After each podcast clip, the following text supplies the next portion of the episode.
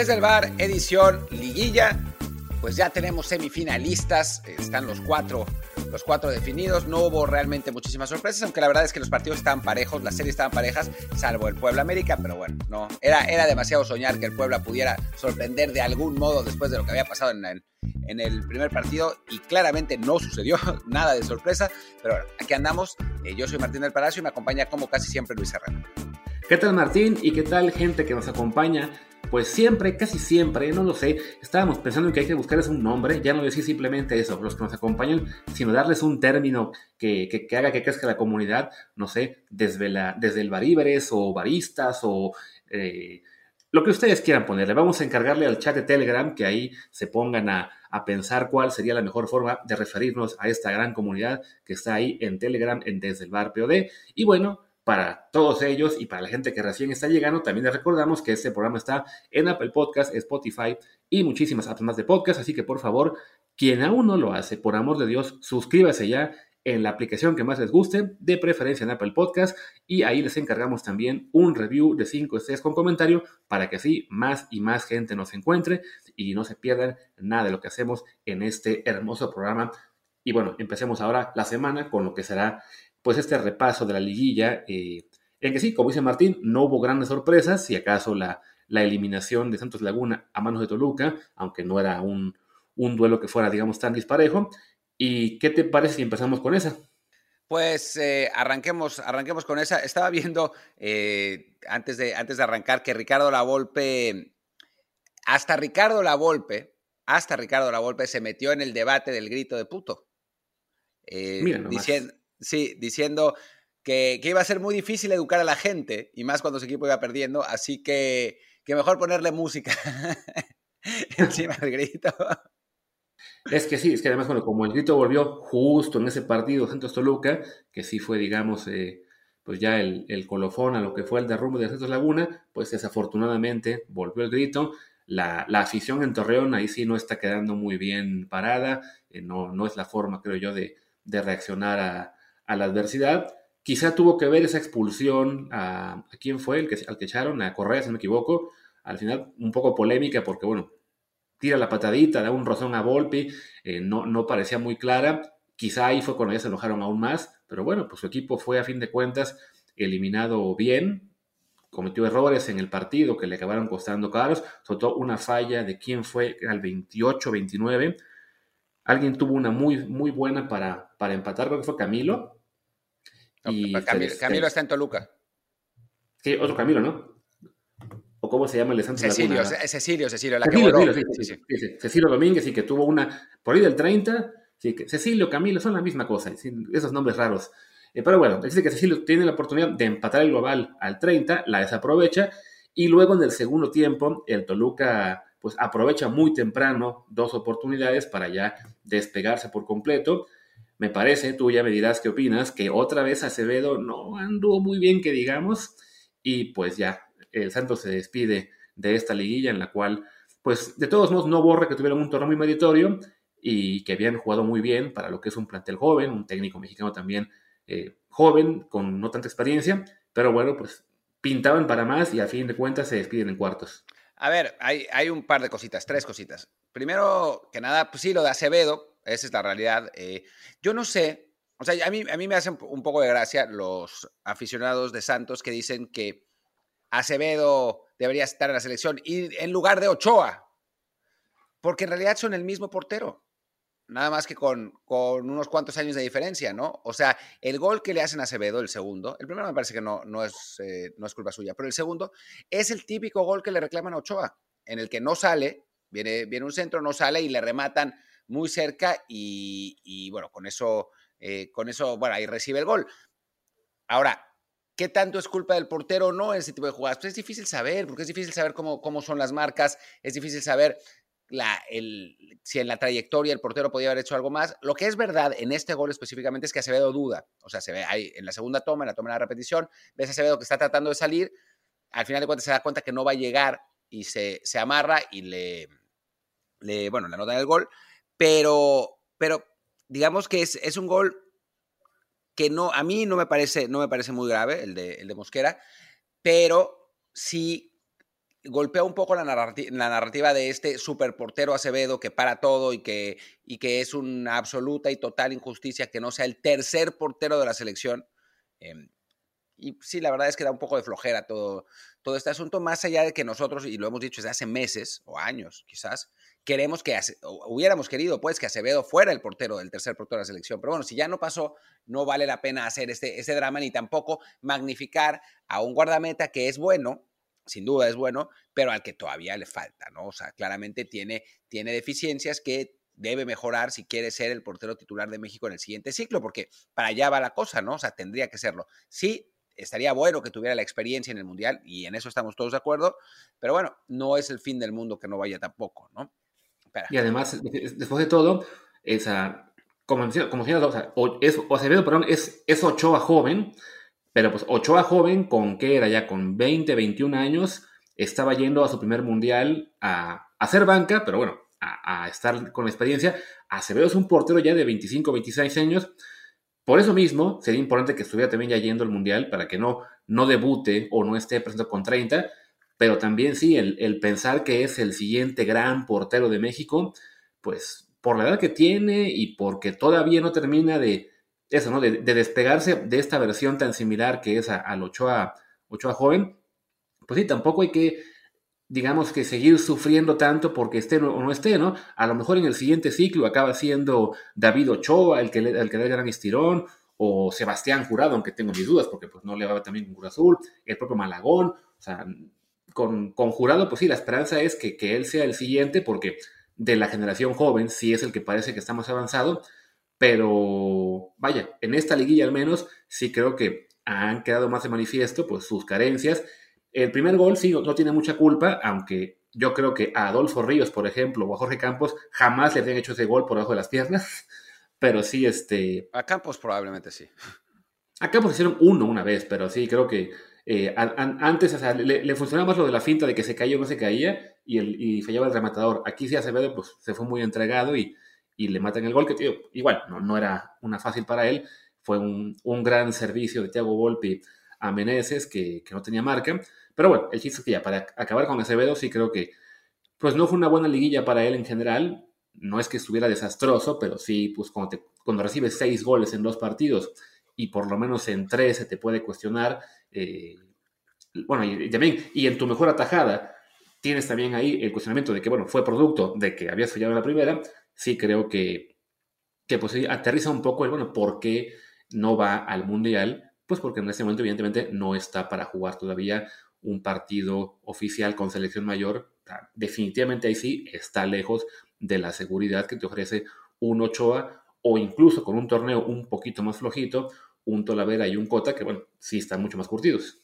Pues sí, y después eh, decías que el Santos es un equipo joven, pues no, lo que pasa es que nos habíamos quedado con esa idea, pero la verdad es que este Santos no es un equipo joven. O sea, Acevedo, que, que tiene 26 años, eh, Orrantia, el Charal, que bueno, yo me acuerdo cuando debutó en Pumas hace, hace mil años, eh, Félix Torres, el panameño, que pues obviamente no, Hugo Rodríguez, que lleva años también, Omar Campos sí, Leo Suárez, que pues tiene una trayectoria larguísima, Gorriarán, que obviamente no, Cervantes si, es, si es más joven, Harold Preciado, pues no, el Mudo Aguirre, que ya no está tan chavito, la verdad, y Cecilio Domínguez, que tampoco, ¿no? O sea, estamos hablando de un equipo que sí en la banca tiene, tiene jugadores, jugadores más jóvenes, eh, Jorge Rodríguez, eh, perdón, eh, Jair González, pero, pero la verdad, de los que, de los que entraron, bueno, pues solamente, solamente Jair González y después en la banca más, pues tampoco, es que de pronto, o sea, estaba, estaba buscando quién más, José Ávila, pero no, no, no, es que, no es que haya muchísimos, em, muchísimos jugadores jóvenes en Santos, ¿no? Esta, esta gran cantera que, que, se había mostrado en los, últimos, en los últimos años, pues este año Fentanes decide más bien darle juego a jugadores más veteranos, manda a Jordan Carrillo al Sporting de Gijón, eh, pues sí, es, es, un equipo más experimentado, ¿no? Y que pierde con un equipo quizá aún más experimentado, ¿no? El de, el de Toluca. Con un, un que justo eso que, que contigo con ese detalle, de que sí, o sea, digamos que el promedio de edad de, Santos eh, quizá no sea tan joven como nos podemos imaginar, pero por ejemplo, la figura del equipo que es Gorriarán tiene 27 años. Evidentemente ya no es un jovencito, pero sigue siendo un jugador, digamos, que está en el prime de su carrera y varios más de los que mencionaste deben estar en ese rango de edad de 27, 28, 29 años quizá, le sumas, bueno, a un Aguirre, un Campos, este, ¿quién me falta? Cervantes y Acevedo, que para ser portero todavía está joven, pues creo que sí entra, sobre todo en lo que es, en lo que es parámetro Liga MX, que tiende a, los, a las plantillas más veteranas, creo que en ese aspecto sí yo considero a Santos equipo joven. Pero justo a lo que mencionas de que el tema de que Toluca es veterano, ya estaba yo preparado y, abrí las fichas de los 11 titulares y mira nada más las edades que tienen todos ellos. Volpi, 31. Angulo, 32. Fernando Navarro, 33. Mosquera, 32. Valver Huerta, 29. Jared Ortega, 22. Meneses, 29. Baeza, 28. Marcel Ruiz, 21. Camilo Sameso, 34. Y Carlos González, 29. Ahí sí, eso sí es un equipo veterano de verdad. Sí, y la verdad es que es mérito de Toluca haber podido sacar el partido con ese equipo, con ese promedio de edad, francamente, en, Torreón. Y no sé si habla muy bien de la Liga MX, pero creo que es en general un mal eh, de nuestra liga, ¿no? O sea, aquellos tiempos en los que había un Atlas lleno de jóvenes, un Pumas lleno de jóvenes, América en algún momento estuvo debutando un montón de, jugadores eh, más chicos, Pachuca más recientemente, Santos más recientemente, pues en, esta temporada no se ha visto, ¿no? Ahora vamos a, vamos a platicar del, partido de Pachuca, que también meritoriamente le saca, eh, le saca el resultado a Tigres, pero también si analizamos la alineación de Pachuca, pues ya no están tan chavitos tampoco, ¿no? O sea, no es, no es ese equipo que, que estaba eh, jugando con, con, un montón de, pues, seminovatos, y eso es otro motivo de preocupación para, para la Liga MX, sin duda. Sí, y además que, bueno, ya volviendo todavía a lo que es el tema Toluca, incluso en la banca, los jugadores que entraron, bueno, ahí sí es un, grupo un poquito más joven, está, está pensando Carlos Guzmán, que bueno, no, no es tan mayor, nos lo parece porque lo conocemos desde que tenía casi 15 y 16 años por el pero, 17. tiene, tiene 28, 29. 28, sí, sí. 28 pues tiene, entonces bueno, no, digamos que para el estándar que, que puso la, edición titular, esto ya un jovencito, porque como 8 o 9 de los titulares son más viejos que él, y ya después sí entraron de cambio. Alan Rodríguez tiene 26, entró también Leo Ferraz tiene 23, entró Jorge Rodríguez de 21 y me falta uno que ya no vi. Eh, Jordán Sierra. Sí, que tiene el 25, ¿no? O sea, ya en la banca sí entró un poco de juventud, pero bueno, esa característica de Toluca, de ser un equipo tan veterano, pues es parte, digamos, de lo que le hace, lo, que le hace peligroso en esta liguilla, ¿no? Eh, son muchos jugadores muy curtidos que ya han estado en finales, que algunos han ganado títulos, también a algunos les ha tocado vivir eh, la parte baja de la tabla, el caso de Volpi y Zambeso con el Querétaro, aunque también creo que en su, etapa les tocó todavía el campeonato de Copa, ¿no? O sea, han estado en... Y la final. Sí, o sea, han, estado en todo tipo de instituciones, entonces no les espanta una liguilla, tienes a un técnico también como Nacho Ambriz, que ya fue campeón con el León, entonces es un equipo que, con todo lo gitano que fue en la liga, que, que no cerró tan bien, pues empieza a, a tomar ritmo y va a ser un rival peligroso, incluso para el que en este momento pues sí es el, el equipo a vencer como es el América, ¿no? Sí, aunque yo creo que a nivel dinámica el América va, va a romper ese partido. Pero bueno, ya, ya, hablaremos, ya hablaremos el fin de semana de, de ese juego. Pues, ¿qué te parece si pasamos al, al siguiente encuentro? Eh, ¿Cuál quieres? Pues digo, ya que hablamos de Toluca y cuál será su rival, pues hablemos una vez del América, porque a fin de cuentas es el partido del que menos hay que decir. Sí, bueno, la verdad es que pocos esperaban un milagro del Puebla. Eh, creo que tampoco, digo, no sé si esperábamos que la América fuera a volver a golear, ¿no? habíamos platicado en la, en la previa de, ese partido que eh, esperábamos a un América más relajado, con suplentes, eh, llevando la vida con calma. Al final de cuentas, hace algunos cambios, no muchos, el, el Tan Ortiz, y aún así el América termina reventando al Puebla. Creo que Puebla juega un poco mejor ese partido que el, que el anterior, pero a final de cuentas se termina desfondando también y lo, bueno, pues lo vuelven a golear, ¿no? Realmente eh, no, hubo, no hubo color, hasta el punto que los jugadores de la América se peleaban por ver quién tiraba el último penal, ¿no? Porque que, todos querían su gol, ¿no? Entre, entre la y, y Jürgen Damm. Así que, que la realidad es que, bueno, en, esta serie solo hubo un equipo y es este América que es, eh, pues, el absoluto dominador, ¿no? Trece victorias consecutivas ya ya con eso, 11 eh, goles en, su serie de liguilla, solo dos recibidos, y se plantea como el gran favorito para el, resto del torneo contra para mí un Toluca que no, no creo que le pueda ofrecer demasiada resistencia. Tío, yo al Toluca le veo peligrosidad por ese tema, ¿no? De que tiene un equipo muy veterano y también por la historia que hay entre estos dos equipos que Toluca le ha sacado varias al América, ¿no? Efectivamente, este América del Tano Ortiz está jugando muy bien, al Puebla le pasa por encima en ambos partidos, como señalas, ¿no? Fue una exhibición tan impresionante que sí, que al final se podían dar el lujo de estar peleando Dam y Rayun por ver quién hacía su gol. Dam incluso metió gol, solo que no contó por fuera de juego. De las pocas que tuvo el Puebla, eh, un tiro al ángulo que saca a Ochoa. O sea, realmente, cuando hasta Ochoa se puede lucir en un juego como este, sí estaba la cosa muy, muy impresionante, muy dispareja.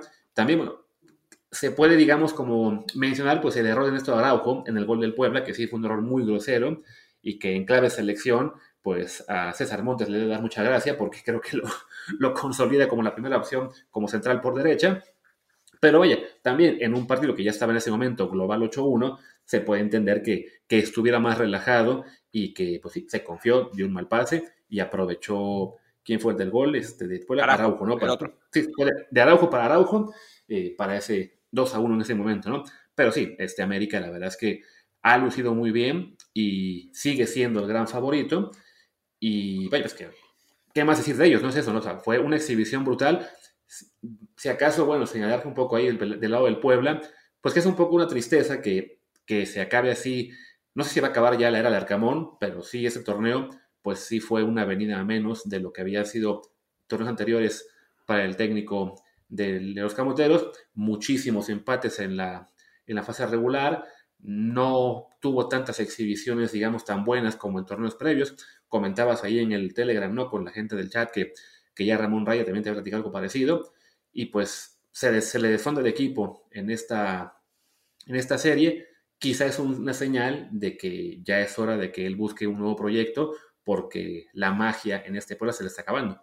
Sí, aunque también digo, creo que es un poco una regresión a la media, ¿no? Eh, creo que, el Arcamón había hecho mucho con muy poco y bueno, llega un momento en que ese muy poco pues ya no es suficiente para seguir haciendo mucho. O sea, yo creo que sigue siendo meritorio que se haya metido a liguilla, que haya eliminado a Chivas, eh, a pesar de que, que Luis considere que su plantel es tan malo como para que no fuera, eh, para que no fuera normal. O sea, para mí Larcamón dirigiendo a Chivas, por ejemplo, lo hubiera hecho mucho mejor. O sea, creo que, a final de cuentas no es un fracaso este torneo para Puebla, es un fracaso la serie de cuartos de final, ¿no? O sea, que se hayan comido 11 goles en dos partidos, o sea, ya ni, ni, ni en las goleadas que hemos visto en liguillas, ¿no? No, no quiero disculpar mucho a Pumas, pero, pero bueno, son resultados de un partido que se puede como entender que es un accidente el fútbol que te metan seis, pero ya cuando te meten seis en un juego y te meten cinco en el otro, pues ya dices, uy, aquí hay un, problema de, planeación, ¿no? Porque además, pues a pesar de que, de que, bueno, hay diferencia entre los planteles,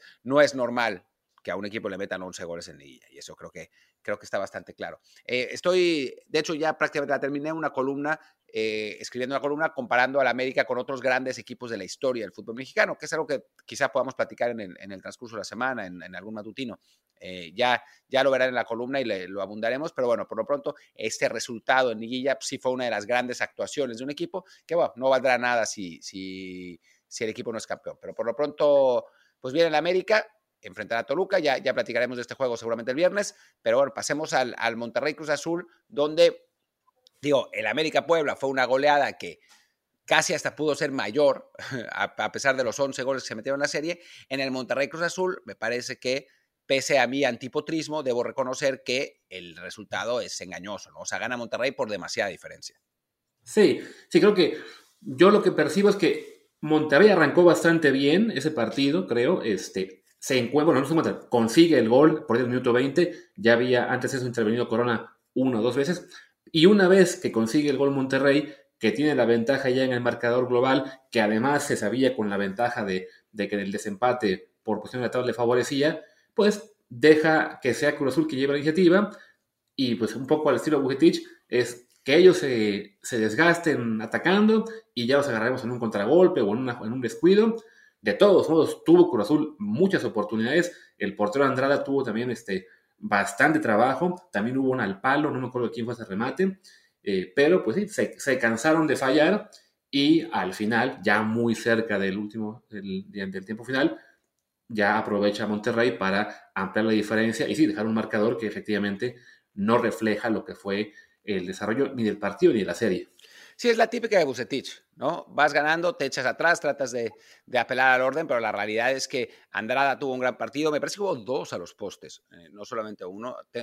estoy, estoy medio entre sueños porque, porque estamos grabando temprano en la mañana, eh, hora, hora europea, y además porque pues me tuve que echar una jornada larga de NFL, pero me, creo recordar que fueron dos pelotas al poste de, de Cruz Azul. Andrada muy bien, eh, y, y, si vemos las estadísticas del partido, donde yo las tengo, pues tiene más posesión el equipo Cruz Azulino, tiene más disparos el equipo Cruz Azulino. O sea, a final de cuentas, digo, el, partido determina mucho eso, ¿no? O sea, normalmente cuando un equipo se va en, partidos parejos, pues cuando un equipo se va abajo en el marcador muy pronto, suele tener más posesión y más disparos porque eh, pues necesita, tiene la urgencia de, del empate, pero creo que en el caso de este Monterrey Cruz Azul fue un poco excesivo lo que hizo Bucetich al, al, echar atrás a su equipo y sí, le salió, o sea que cero críticas, ¿no? O sea, pero sí creo que hay una dosis de fortuna en, en, el caso de Monterrey porque perfectamente lo pudieron haber empatado, como en el partido de Toluca que, que ah, tú dijiste eh, una gran asistencia de Thiago Volpi en el, en el gol de mm,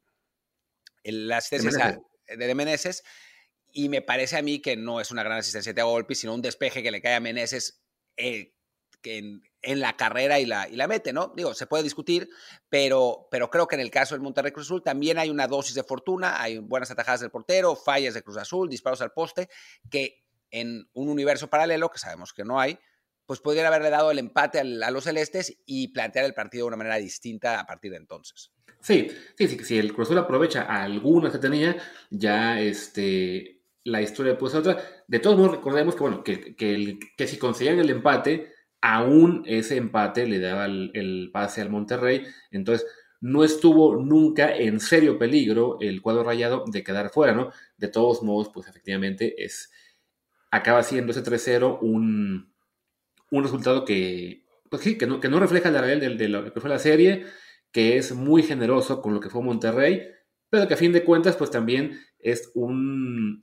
aviso de lo que este equipo, por calidad de sus jugadores, ya sea de una Andrada como portero, que lo ataja casi todo y que fue junto a Nahuel Guzmán uno de los dos mejores porteros del torneo, aunque nuestros amigos de Six dicen que fue Acevedo y alguno más, este, pues bueno, te resuelve, te llegan muchísimo, te las va a resolver como lo hizo en el torneo, y si tienes oportunidades, aunque sean unas pocas, pues va a aparecer este, algunos jugadores de mucha calidad a resolverlas, sea con un buen remate, como fue el caso de Berterame en el primer gol, o con una bola de rebotes que parecía que era fuera de juego, pero que al final sí entró, como el de Funes Mori, o bien ese remate de bola de Gallardo, ¿no? O sea, creo que Monterrey tiene muchas armas, tanto a la ofensiva y a la defensiva, y no le hace falta un juego dominante para de repente sí sacar un marcador como el que sacó en este caso, ¿no?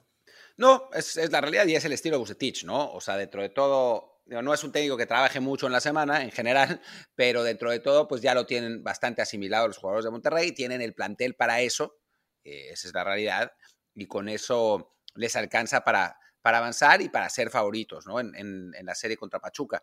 Eh, lo que sí es cierto es que Pachuca suele tener de hijos a los, a los equipos regios, así que va a ser, va a ser interesante también eh, por ese lado. Eh, hay que, en, este repaso que estamos haciendo de las, de las plantillas y de los jugadores jóvenes, pues otra vez nos encontramos a, dos equipos bastante veteranos, ¿no? O sea, Andrada, Estefan Medina, César Montes, que pues es joven y ya tiene 26, Héctor, Jesús Gallardo, que pues ya está cerca de los 30, Ponchito González, que también, Seth Ortiz, Romo, que tiene ahora, ahora 26-27, Pizarro, que está cerca de los 30, Berterame y Rodrigo Aguirre, o sea, un, equipo experimentado, como lo sabemos que, le gusta a Bucetich, y del lado de Cruz Azul, pues ni hablar, ¿no? Corona, que tiene 67 años, eh, Abraham, el Cata Domínguez, que es de la, de la quinta de Corona, eh, Escobar, Huescas, que sí es joven, Eric Lira, que sí es joven, Charlie Rodríguez, que es un poco más joven, Rivero, Tabó, Estrada y Ángel Romero, ¿no? O sea, son dos equipos Cruz Azul un poco más, con más alternativas jóvenes, pero de nuevo estamos viendo en, el fútbol mexicano, pues sí, una tendencia a utilizar a, bastantes jugadores veteranos.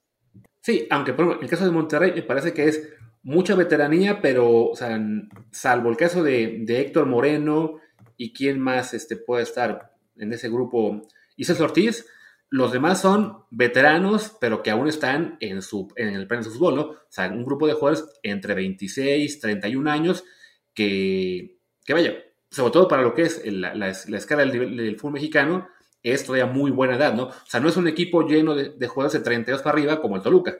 No, no, no, no. Ah, más, más bien, la, queja aquí no es en cuanto a que los jugadores sean demasiado veteranos, sino en que no se usen jóvenes, ¿no? O sea, que, o sea, de, este partido, jugadores menores de 23 años, nos encontramos a Huescas y a Lira en Cruz Azul, y creo que ya, ¿no? Porque Charlie tiene 24. Sí, sí, es, es lo, que, lo que vemos. Quizá en de, los centrales de banca, el no, pensé, de Cruz Azul tampoco, pues, el, que entró fue Escobosa, que tiene ya casi como, 30 años. Sí, son, son planteles, este eso, ¿no? Con, mucho jugador en, el par de su carrera, con pocas posibilidades para los jóvenes. Veo ahí que había en la, en la banca de Cruz Azul un par de chicos de la sub-20. en el caso de Monterrey había dos jugadores del equipo de expansión. Pero sí, por la calidad de jugadores que tienen en el plantel, sobre todo Monterrey, pues ya sabemos que para ellos es muy complicado dar oportunidad a un joven, ¿no? Ni siquiera ahora que tienen el equipo de expansión se ha aprovechado eso para, pues para, ahí potenciar a alguno que otro jugador eh, jovencito que luego pueda saltar, ¿no? Pero es, es parte de la realidad del Monterrey, ¿no? Un cuadro que tiene recursos económicos muy, muy fuertes y con eso, pues, no, no va a formar un jugador cuando lo puede comprar. Pues sí, sí, eso, así ha sido en los últimos años. De hecho, estoy pensando quién fue el último jugador de cantera de Monterrey que realmente eh, ha explotado, salvo Charlie Rodríguez, ¿no? Que se, que se, obviamente ya sabemos. Pues creo que Montes y Charlie ya no son tan jóvenes, ¿no? O sea, y Tecatito antes de, de ellos. O sea, son pocos futbolistas y, por ahora, por lo que hemos visto, no se ve, pues no se ve algún otro que, vaya a explotar, por lo menos en el, en el futuro cercano. Pero bueno, pues... Hay un delantero, ¿no? Hay, un delantero, ¿no? El que el platanito, algo así, ¿no? Que... Sí, lo, mandaron a León a préstamo porque no lo, no lo usaban mucho en Monterrey y esta temporada creo que prácticamente no jugó el platito. O sea, jugó algunos, algunos partidos al principio de la temporada, pero después creo que ya no. Ah, lo estoy buscando.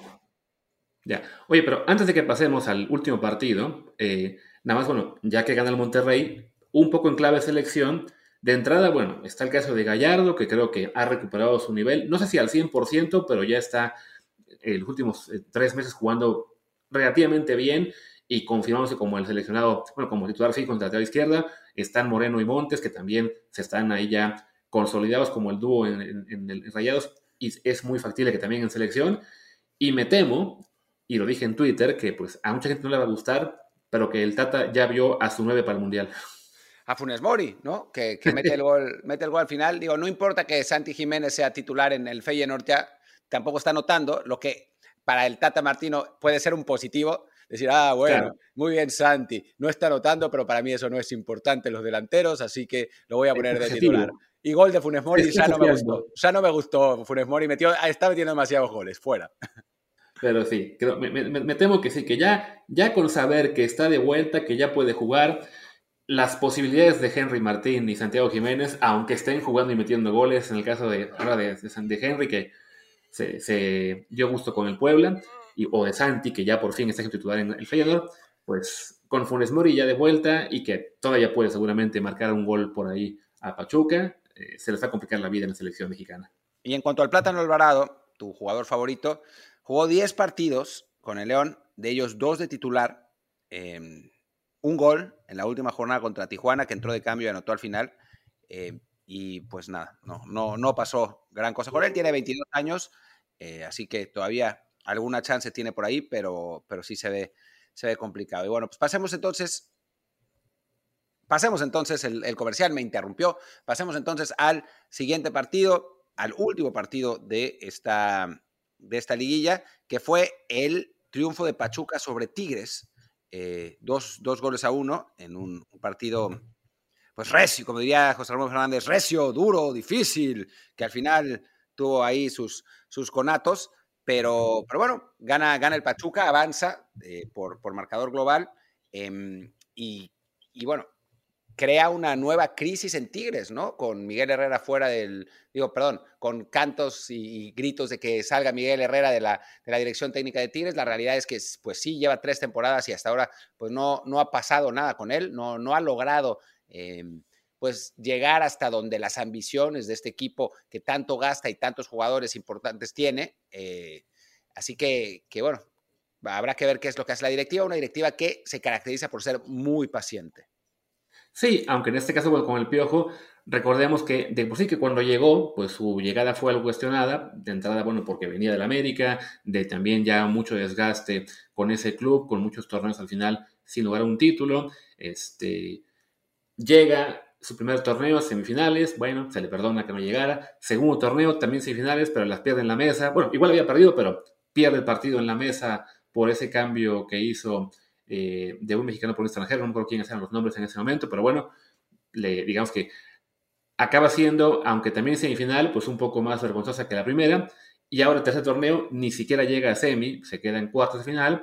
Y con un Monterrey que francamente, pues sí, con un Tigres que francamente pues no, nunca mostró en el torneo esa, esa calidad de equipo candidato a título. O sea, tuvo buenos momentos, algunos buenos partidos, pero nunca se le vio así como un América, pues que fue dominante, como un Pachuca de gran nivel de juego, eh, con este Santos que también tuvo una gran racha, un Monterrey que también cerró muy fuerte. O sea, Tigres estaba ahí, se mantuvo en la parte alta relativamente, pues porque es Tigres y tiene un gran plantel, pero sí, nunca convenció como como aspirante título. Y pues ahora el Piojo Herrera sale con lo de que, bueno, es que el equipo se me avejentó, o bueno, es que el árbitro, o es que tal. Y pues sí, también el discurso del Piojo cansa, porque además recordemos, no hace mucho él estaba diciendo, fuera Tata, porque va en decadencia. Pues de repente, cuando te pones a hablar de otros técnicos, o te pones muy exigente con gente que no eres tú, pues también vas a atraer la lupa hacia ti, ¿no? Sí, y la realidad es que a ese Tigres le ha costado la, pues sí el rejuvenecimiento del, plantel, pero pues en parte es culpa del piojo, ¿no? O sea, no es que, no es que funcione en una, en una burbuja y que, que no le lleven los jugadores que quiere. O sea, él es el que pone a, a Ray Fulgencio y que lo deja todo el partido. Él es el que le da la responsabilidad a Córdoba de ser el 10, el 10 del equipo, eh, que pone a este, a este chavo Jesús Garza eh, de lateral derecho. O sea, que, decide confiar en, Jesús Angulo. No, no es que esté, lo esté criticando por eso, ¿no? Pero son decisiones que toma el propio Piojo, ¿no? No es que nadie le, le, haya impuesto futbolistas, ¿no? Y pues la realidad es que su mejor jugador, lejos, sigue siendo uno de 36 años, ¿no? Y entonces cuando, cuando te pasa eso, pues es complicado. Y sí, por otro lado, pues la otra enorme contratación que había hecho Tigres, que era Florian Tobán, pues realmente no, no ha acabado de funcionar para el equipo sino un jugador que llegó con, pues, con el palmarés de que era eh, campeón del mundo, que también había sido figura en la liga francesa, aunque su último torneo, si no mal recuerdo, ya no había sido tan bueno, este, y que sí, no, no, ha terminado de, convencer en el cuadro de, la toma de ¿no? Desafortunadamente, pues, yo creo que ellos pensaban, ya que Guiñac, pues por la edad, como es normal, tiene que ya llegar el declive, que ese torneo, sin ser un declive brutal, sí creo que ya no es tan decisivo él como otros, como otros tiempos, pues Toban no ha logrado tomar esta feta, va y viene entre la banca y el once inicial, de hecho este, este torneo jugó más tiempo entrando de banca que, que como que de inicio, y eso pues sí le, acaba costando a un Tigres que como dicen, o sea, esa mezcla de veteranos y de ir rejuveneciendo no termina de, de, cuajar, también pues, quién manda al piojo a seguir confiando en Javier Aquino y lo sigue metiendo y le sigue también costando eso, que el segundo gol de Pachuca viene de que Inestó se lo lleva, lo, destroza por velocidad, pero bueno, a fin de cuentas el Tigres está eliminado, no me sorprendería que, que acaben renunciando al Piojo, porque además como se va a ir a Qatar a, a ser comentarista, no creo que eso le cause mucha gracia a la directiva tampoco. No, no, no va a poder eh, hacer. Digo, va a ser una larga pretemporada esta vez porque, bueno, se, adelantó el torneo, el final del torneo para que se pudiera jugar el Mundial y entonces pues, van a tener dos meses de, de descanso entre un, un, torneo y otro pero sí, no sé si le haga mucha gracia. Obviamente la directiva ya sabía que se iba a ir porque le debió haber pedido permiso, pero, pero sí, a estas alturas, como está el equipo eh, con la derrota, etcétera, pues por ahí le puede costar el trabajo. Yo no estoy seguro porque, es, insisto, esa directiva es muy paciente. O sea, al Tuca le dieron años y años y años y años y años en momentos en los que ya no estaba tan bien. Así que, que es posible que, se quede Herrera, pero sí, su, su puesto nunca había estado más en peligro. Y bueno, pues hablando un poco de Pachuca, eh, pues ahí se, mantiene la, la pues ese, ese, buen trabajo de Almada, ¿no? En un plantel que si uno lo analiza, pues de a poco le vamos encontrando peso, pero más bien porque los jugadores se han desarrollado, ¿no? Con, con Almada. Kevin Álvarez, eh, este chico Mauricio Isais, que mandan a Cebes. El otro día yo discutía con alguien de Oviedo y me dice, ah, ¿por qué porque la, segunda división de España es mucho mejor que México?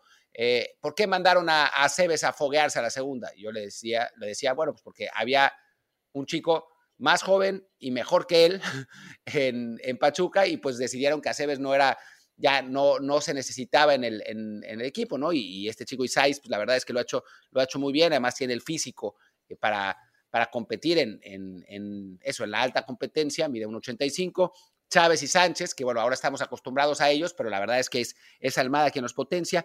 Víctor Guzmán, el Pocho, que regresa a Pachuca después de todo ese desastre con Chivas y la suspensión por doping, etcétera, y lo vuelve a poner a jugar a un, a un altísimo nivel. Entonces, pues sí, o sea, encontramos a un Pachuca al que ya le vemos figuras de peso, pero no es porque no es porque las tuviera originalmente, sino es el propio Almada el que las el que las forma, digamos, el que las, las les, les, permite dar ese, ese siguiente paso a la élite. y si le sumas a jugadores como Nico Ibáñez, que bueno, ya traía una, una trayectoria larga en el fútbol mexicano y que, que bueno, ha, ha, encontrado un buen lugar en Pachuca, a Vilés Hurtado que regresa y la verdad es que a pesar de su veteranía sigue, sigue jugando un nuevo nivel, Romario Ibarra, que ha sido un jugador muy importante para Pachuca, en general, Oscar eh, Murillo, Cabral, que tiene 85 años y sigue jugando bien de, defensa central, y Ustari, que es una gran contratación de Pachuca en general, pues vemos que es un plantel muy completo como debe de ser, ¿no? O sea, entre los formados en fuerzas básicas y los extranjeros que llegan. Si los extranjeros fueran un poquito más jóvenes, me haría sentir mejor. Pero bueno,